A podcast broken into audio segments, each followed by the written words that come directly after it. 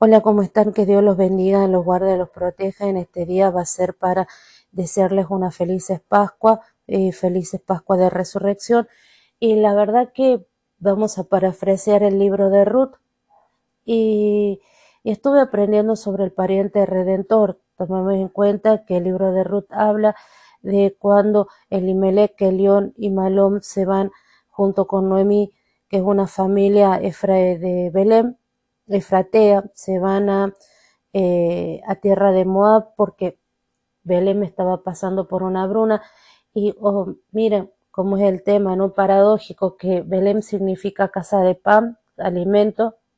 Estaban pasando por una hambruna por su desobediencia, por haberse, eh, porque en esto el libro de Ruth se da entre el segundo y tercer periodo de los reyes, ¿sí? Del libro de Reyes. Es como una historia paralela. Y, y resulta que, y bueno, que, que allá en, en, Moab muere Elimelech, muere Maleón, muere Kelión y se vuelve eh, Noemí junto con sus dos nueras a Belén. Lo hacen ellas tenían pensado llegar para lo que es, eh, bueno, en el camino. Orfa decide, eh, Noemí decide despedir a sus dos nueras, una se vuelve con sus con sus parientes, la otra se queda con ella y dice, tu Dios será mi Dios y donde tú vayas yo iré, y a donde tú murieres yo moriré y Dios me haga o me añada si yo no cumplo con esto. Es un parafraseo, ¿no? Lo que estoy diciendo. Y y ella la decide seguir. Llegan para la época de Aviv, para esta época, para abril, para el mes de Aviv, para el mes de Nisan. En este tiempo se está dando la fiesta de la cebada, la fiesta de los panes sin levadura. Y resulta que llegan para la cebada de, para la ciega de la cebada. Tengamos presente que en el libro de Deuteronomio Levítico vemos como Dios establece que una porción de la tierra va a ser eh, espigada, va a ser cosechada y, lo que quedare de los costados, de los que uno se haya olvidado o de una parte, eso iba a quedar para los pobres, pobres huérfanos, viudas y los extranjeros.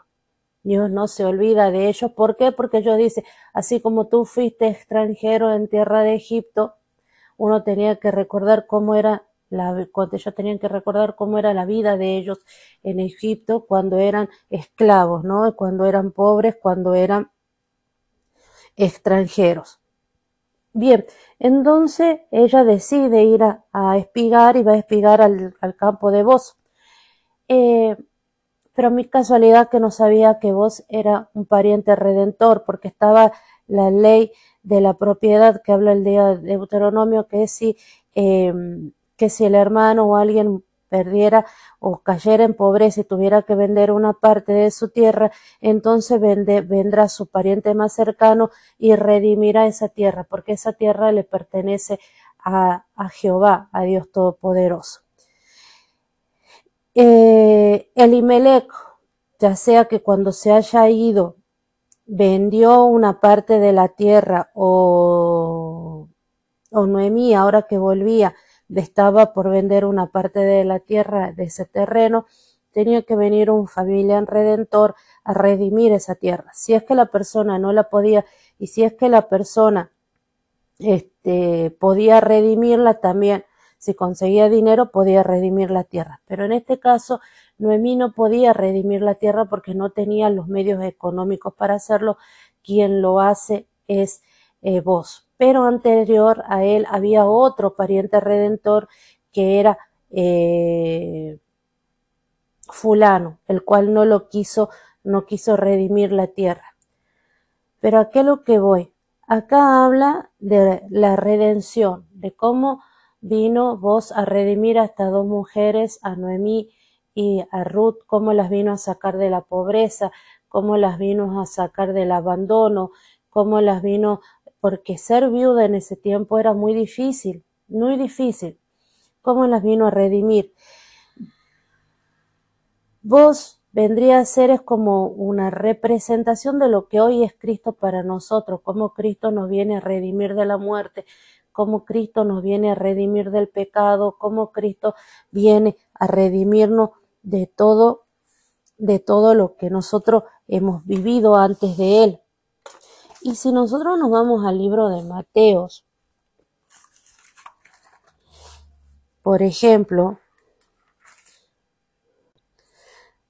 Por ejemplo, nos vamos al libro de Mateo y vamos a ver de la Biblia Dios habla hoy y vemos en el Mateo capítulo 4 eh, que dice del versículo 16. El pueblo que andaba en la oscuridad vio una gran luz, una luz ha brillado para los que vivían en sombra de muerte, para los que vivían en sombra de muerte. Miren ustedes. Por ejemplo, la traducción en lenguaje actual dice, Aunque tu gente vive en la oscuridad, verá una gran luz, una luz alumbrará a los que eh, vivan en sombra de muerte. Desde entonces Jesús comenzó a decirles a todos, vuélvanse a Dios porque su reino se va a celebrar aquí, se va a establecer acá. Vemos el año del jubileo. También una persona podía ser redimida en el día del jubileo. En el día del jubileo, una tierra, una persona podía ser redimida. En este caso, en este caso vemos cómo Cristo nos redime a nosotros de la muerte cuando Cristo nos compró a precio de sangre. Por ejemplo, tenemos en lo que sería el libro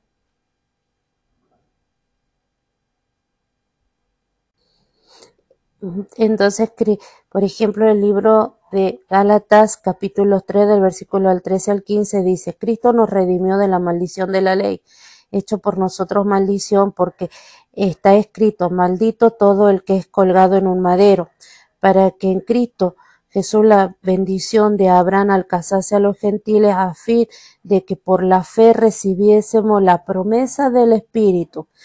Hermanos, Hablo en términos humanos, un pacto, aunque sea de hombre, una vez ratificado, nadie lo puede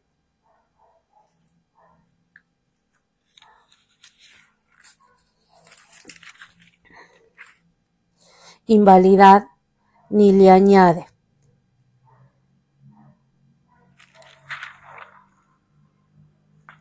En este caso nosotros vemos precisamente cómo Dios Todopoderoso nos redimió de la muerte. Si vamos a ver, por ejemplo, el libro, la traducción en lenguaje actual dice, pero Cristo prefirió recibir por nosotros la maldición que cae sobre el que no obedece la ley, de ese modo nos salvó, porque la Biblia dice, Dios maldecirá a cualquiera que muere colgado de un madero. Por eso la bendición que Dios prometió darle a Abraham es también para los que no son judíos. Así que si confiamos en Cristo recibiremos el Espíritu que Dios nos ha prometido. Podemos ver cómo Cristo Jesús nos redimió del pecado, cómo nos redimió de la maldición eterna, ¿no? Que sería la muerte eterna. Y hoy en día no, son, no tan solo pensando, analizando, estudiando, que mañana tengo que, rendir este curso. Dios no, no, hoy, hoy en día nosotros no tan solo celebramos eh, la muerte y resurrección de Cristo, nosotros también tenemos que celebrar nuestra redención, nuestro año de jubileo. Hoy en día nosotros tenemos que celebrar hoy, hoy, este, que es la Pascua, que bueno, que acá en Argentina hoy es domingo de Pascua, tenemos que celebrar la redención en Cristo Jesús. Tenemos que celebrar que fuimos comprados a precio de sangre, que había un decreto que nos era contrario y que Cristo Jesús nos, nos redimió, nos redimió de la muerte eterna. ¿De dónde nos sacó? ¿De dónde te sacó? Te sacó de la drogadicción, te sacó del pecado de la homosexualidad, del levianismo. ¿De dónde te sacó? ¿De dónde te sacó? Te sacó del alcoholismo, te sacó del, eh, de la adicción al juego, de la adicción a la pornografía. ¿De dónde te sacó? En este caso, Dios a mí me sacó de la muerte, me sacó de lo que es el intento de suicidio. Y no una, dos veces. Me sacó de la locura. Porque como yo el otro día le contaba a un, a, daba mi testimonio, porque no me voy a cansar de darlo. Yo tenía que estar muerta o estar eh, en un psiquiátrico porque era un peligro para mí, un peligro para otros, como vivía ideando quitarme la vida. Y hoy en día valoro mi vida y le pido perdón a Dios por haber atentado contra mi vida muchísimas veces y lo hice de varias formas. En algún momento Dios me dará la fuerza para dar otro testimonio de cómo también atenté contra mi vida y ustedes verán.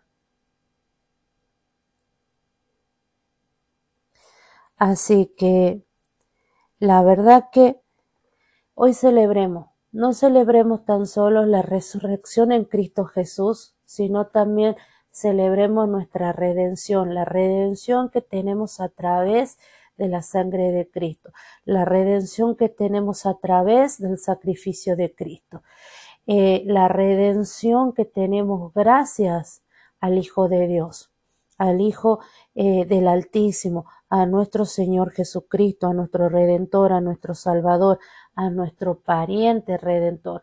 Celebremos como en, en el año del jubileo, en este año en el que Dios vino a nuestras vidas, Él nos salvó, Él nos compró a precio de sangre y somos libres. ¿De qué somos libres? Del pecado. Somos libres de la muerte eterna. En este caso, en el día de hoy, démosle gracias a Dios Todopoderoso por haber mandado a su Hijo Altísimo. Démosle gracias a Cristo Jesús por su sacrificio en la cruz del Calvario y démosle gracias a Dios por haber enviado a su Espíritu Santo. Y si vemos como vemos cómo se aplica la Santísima Trinidad, Dios Padre, Dios Hijo, Dios Espíritu Santo, porque Dios envió a su Hijo amado a morir en la cruz del Calvario por nosotros, por nuestros pecados, para que nosotros seamos redimidos, como habla el, el Antiguo Testamento. ¿Para qué? Para que pueda venir el Espíritu de Dios y así sea manifestada la gloria del Dios Trino, Dios Padre, Dios Hijo, Dios Espíritu Santo. Entonces, hoy tenemos que celebrar eso. Eso tenemos que celebrar hoy.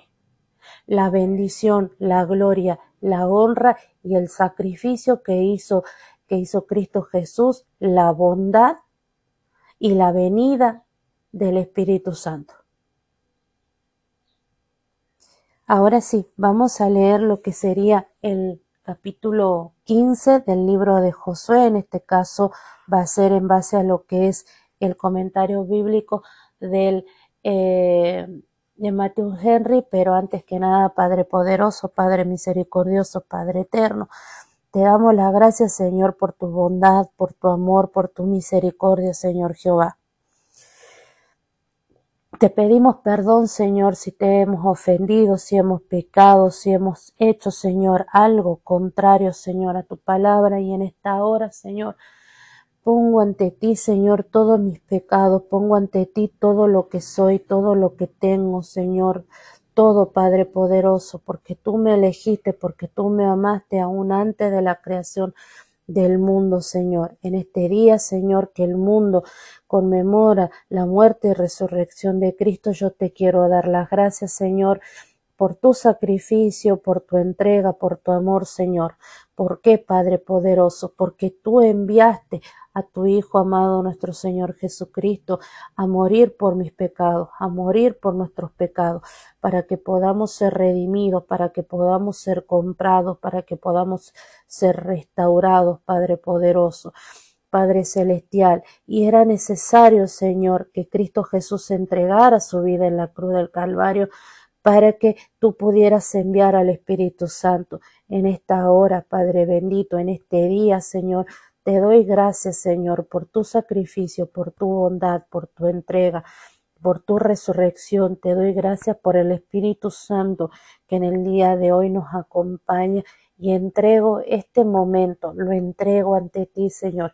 Y gracias, Señor, por lo que tú me enseñas, por lo que tú me muestras, te pido, Padre poderoso, Padre celestial, que tengas misericordia de mi casa, misericordia de mis padres, misericordia de mis hermanos, misericordia de mis sobrinos, misericordia de mi pareja. Te pido, Señor, que tengas misericordia de todas las personas que escuchan estos audios, Señor, y que la palabra de Dios, que la sana doctrina, nunca me permita, Señor, que me aleje de la sana doctrina, Señor que pueda meditar en tu palabra de día y de noche, Señor. No permita, Señor, en el poderoso nombre de nuestro Señor Jesucristo. Yo te lo pido para la gloria y honra de tu nombre. Amén y amén.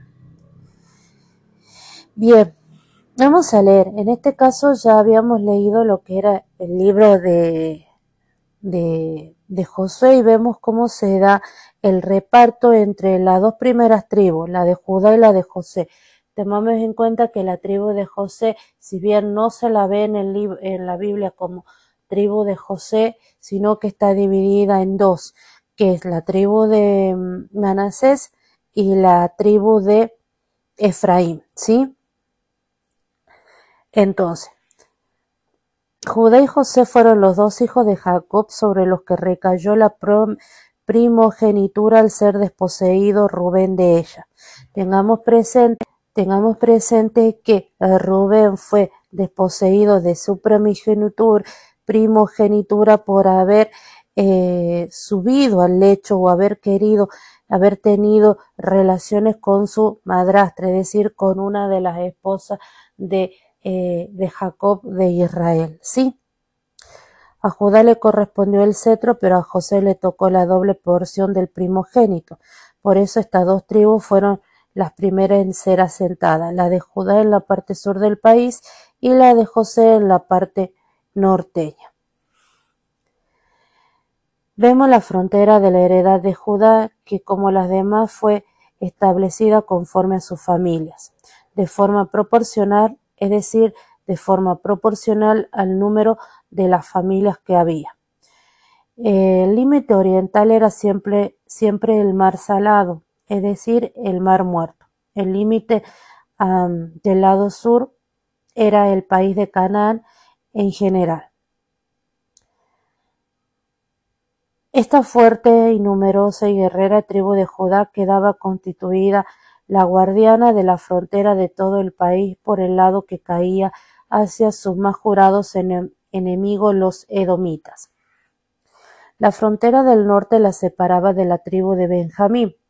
Se hace mención de la piedra de Boam, un rubenita, que murió en el campamento de Gilgal y fue enterrado no lejos de esta piedra.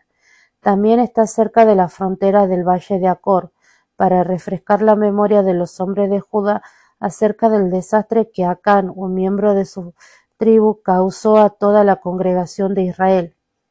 Este límite septentrional llegaba tan cerca de Jerusalén que incluía en la heredad de la tribu de Judá el monte Sión, pero no el monte Moria, donde se erigió el altar para el sacrificio de Isaac, Génesis 22, y donde se edificó el templo que con la mayor parte de la ciudad correspondieron a la tribu de Benjamín. Hagamos memoria que cuál era el pecado de Acán, y esto lo vemos en el libro de Josué capítulo 7, en el cual Dios había dado una orden que tenía que destruir todo por completo la ciudad de Jericó, pero Acán quedó con algunas cosas que debían haberse eh, destruido. Por eso eh, Dios se enojó contra los israelitas. Y resulta que Acán eh, era un hombre de la tribu de Judá, hijo de Carmi y nieto de Zabdi, ¿sí? Es por eso que aquí se hace hincapié en, el pecado de Acam que le había traído una desgracia a la tribu de Judá. Bien, el límite occidental llegó al principio hasta el Mediterráneo, pero la tribu de Dan tomó más tarde una buena parte de la heredad de Judá de ese lado. Josué le cedió a Caleb el Hebrón como heredad para él y sus descendientes. Como dio a conocer su valentía en la conquista de Hebrón, echó de allí a los tres hijos de Anac, es decir, los echó él y los que le asistían en la lucha. Aunque Josué se había adueñado antes, y esto lo vemos en el capítulo 10, versículo 39 de Debir, ello había sido una operación parcial como de paso, pues los cananeos habían vuelto a tomarla al no, haber, al no haber allí una guarnición permanente, por lo que se necesitó otra operación para conquistarla definitivamente. Por eso Caleb se interesó en la conquista de Debir y mostró así que no miraba solamente por el interés suyo personal y de su familia, sino por el de toda la comunidad, es decir, por todo Israel. La oferta que Caleb hizo de su hija como esposa y como buena dote para cualquiera que se atreviese a tomar la ciudad. La familia de Caleb no solo era piadosa, sino también rica y honorable. Tomó la ciudad valientemente Otoniel, que después se transforma en un juez en Israel. Y esto lo vamos a ver el periodo de Otoniel, permítame. El, es el primer ciclo que va de jueces 3, capítulo 3, versículo 7 al 11. El enemigo que tenían en ese eh, en ese momento era eh, la Mesopotamia, eh, tuvieron de servidumbre ocho años, el juez que gobernó ahí o que estaba era Otoniel. Y en este caso vemos cómo Otoniel llegó a ser este gran juez, ¿no? Y lo vemos en el libro de Ruth y vemos, perdón, y vemos en el libro de Josué, vemos cómo cada libro se va entrelazando o hace mención a otra eh, a otro pasaje bíblico, ¿sí? Miren, en este tenemos. Después, cuando lleguemos al libro de jueces, vamos a hablar de lo que es el, el periodo cíclico, que eso lo aprendí recién, y vamos a ver cuál es el periodo cíclico en el libro de jueces, ¿sí? Bueno, volvemos a esto. Eh, sobrino de Caleb, a quien éste tenía probablemente en pensamiento cuando hizo la oferta de su hija. Así fue como Otoniel se casó con su prima hermana, Axa, hija de Caleb. Su padre le cedió espontáneamente parte de la tierra en el Negev, pero era tierra de secano, por lo que ella le pidió las fuentes de agua de arriba y de abajo divididas por el río o torrente hoy llamado Wad el del Tilbeb, a unos diez kilómetros al sur de Hebrón.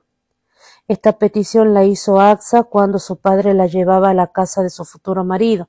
Ella se bajó del asno en señal de respeto a su padre. Estaba segura de que su padre no le negaría esta petición, ya que ella se casaba no solo con el consentimiento de su padre, sino también obediencia a su mandato.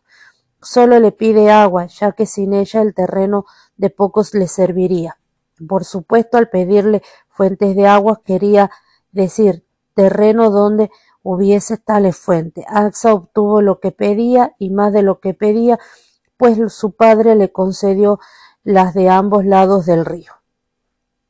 En este caso podemos ver cuando, porque en este caso también Otoniel le aconseja a Axa que le pida agua a eh, fuentes para poder regar las tierras a Caleb y vemos en este caso como marido y mujer o marido y esposa deben aconsejarse mutuamente y llegar a un acuerdo conjunto sobre la materia que interesan al bien de la familia.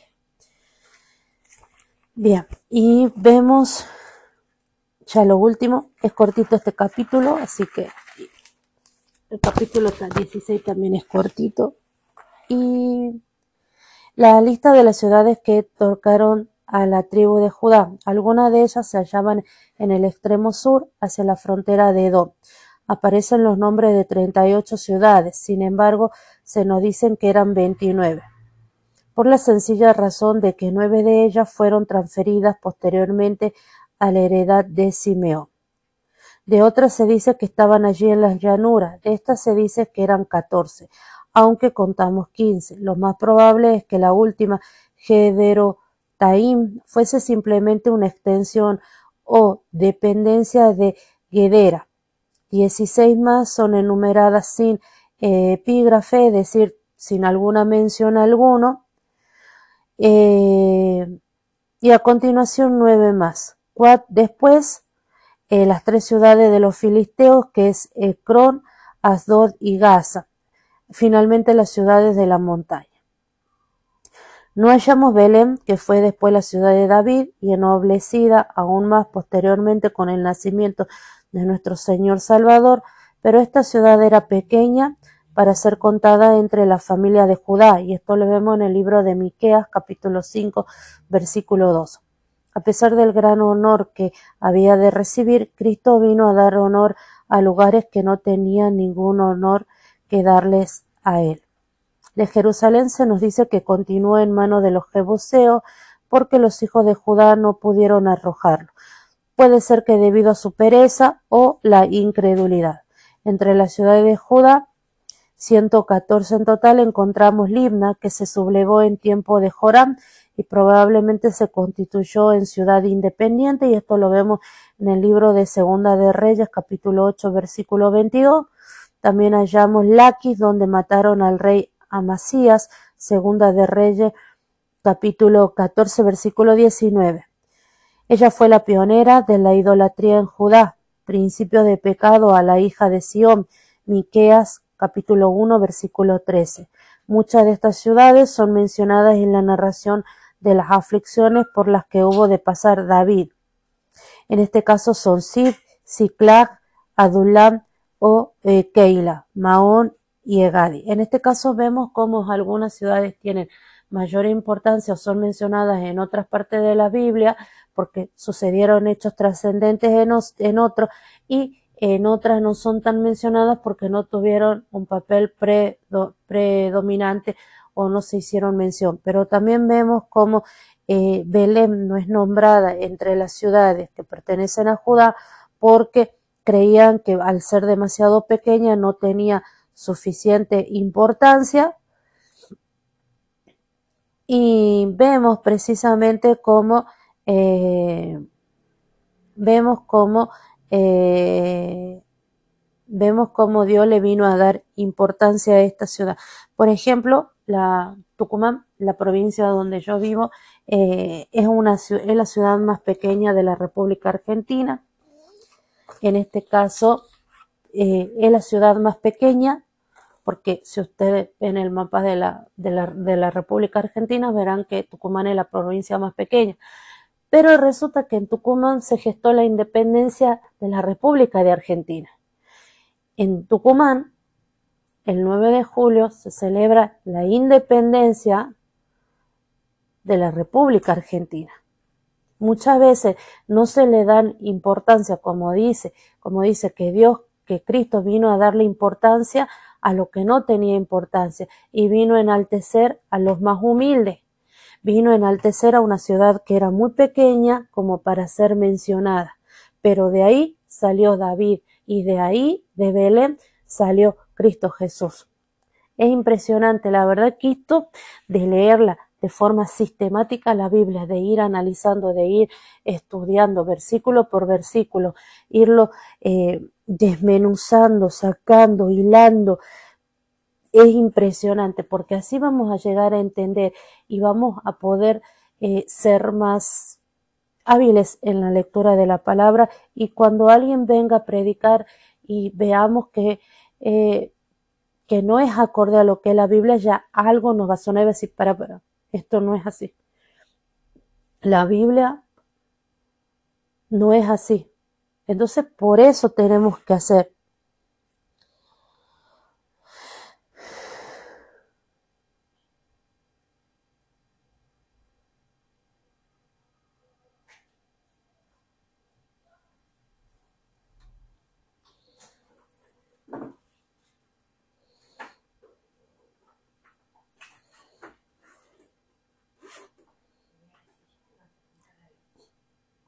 Bueno.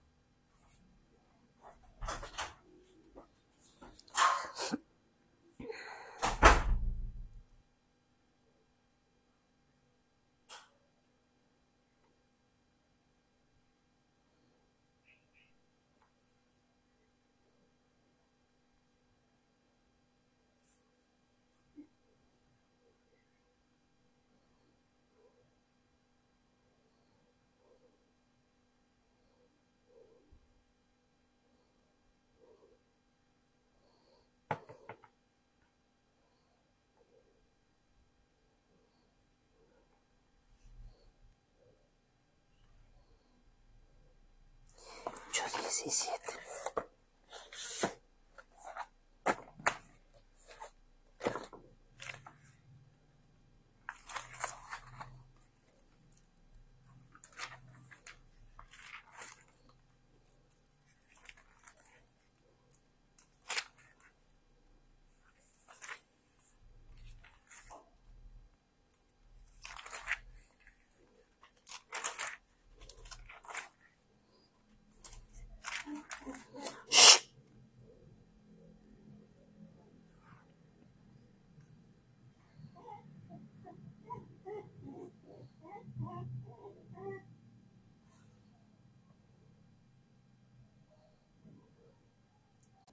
Porque como escuché que un pastor, un doctor en teología, que es el doctor Enuel, enseña que nosotros tenemos que ser como los pobladores de Berea, porque dice que, eh, que los pobladores de Berea o el pueblo de Berea le escuchaban las prédicas y todos los que escuchaban eh, lo confrontaban en, eh, en lo que decía la Biblia, automáticamente dice, y todos los días leían la Biblia para, para ver si todo lo que les enseñaban era cierto. Es decir, que nosotros tenemos que ver que si todo lo que nos enseñan está acorde a la Biblia, bueno, es sana doctrina.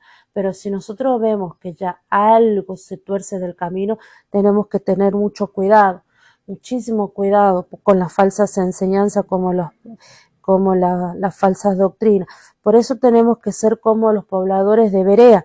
En cambio, hay otro pueblo que esto lo vemos que los judíos de, de Tesalónica, que los judíos de Tesalónica no, que los judíos de Tesalónica escuchaban la palabra y escuchaban las prédicas, las noticias y se quedaban con eso, no escudriñaban la palabra de Dios. Entonces, hay en este, en el libro de Hechos capítulo 17 y en el versículo 11 vemos que hay dos pueblos. Uno que escudriña las palabras y otro que no escudriña las palabras y cree todo lo que se le dice. Entonces, ¿cuál tenemos que ser nosotros? Como los de Berea. La verdad que esto lo voy aprendiendo ahora. Bendito sea Dios por todo lo que voy aprendiendo, por todo lo que voy escuchando y que sea Él manifestándose en la vida de cada uno de nosotros. Y, oremos y pidamos, porque la verdad que en Dios está el, en Dios está el, el, querer y en Dios está el hacer. ¿Sí? Pidámosle, pidámosle a Dios para que Él sea manifestándose en la vida de cada uno de nosotros y para que el Señor eh, me ayude, porque la verdad que me gustaría empezar un periodo de oración la verdad que a veces yo soy malísima para orar, pero me gustaría empezar un periodo de oración por las necesidades de todos, de todos, eh, para que Dios sea manifestándose en la vida de cada uno de nosotros y para que, bueno, para la gloria y honra de Dios, nada más que Él, Él es el único y Él es el verdadero Rey de Reyes y Señor de Señores. Muchísimas gracias por haber escuchado, muchísimas gracias por acompañarme, muchísimas gracias por ser mis compañeros de clase, porque me animan. Y primeramente Dios, porque Dios es el que pone el querer y el hacer y Dios me anima a estudiar la Biblia y ustedes son mis compañeros que me ayudan, que si bien no los veo, no sé quiénes son, no sé cómo se llaman, no sé qué situaciones están pasando, pero la verdad que ustedes están ahí acompañándome en este estudio y es distinto estudiar la Biblia solo que estudiar la Biblia acompañado. Y la verdad es que muchísimas gracias. Que Dios los bendiga, los guarde, los proteja, los liberte y que la mano del Dios Altísimo esté con ustedes. Amén.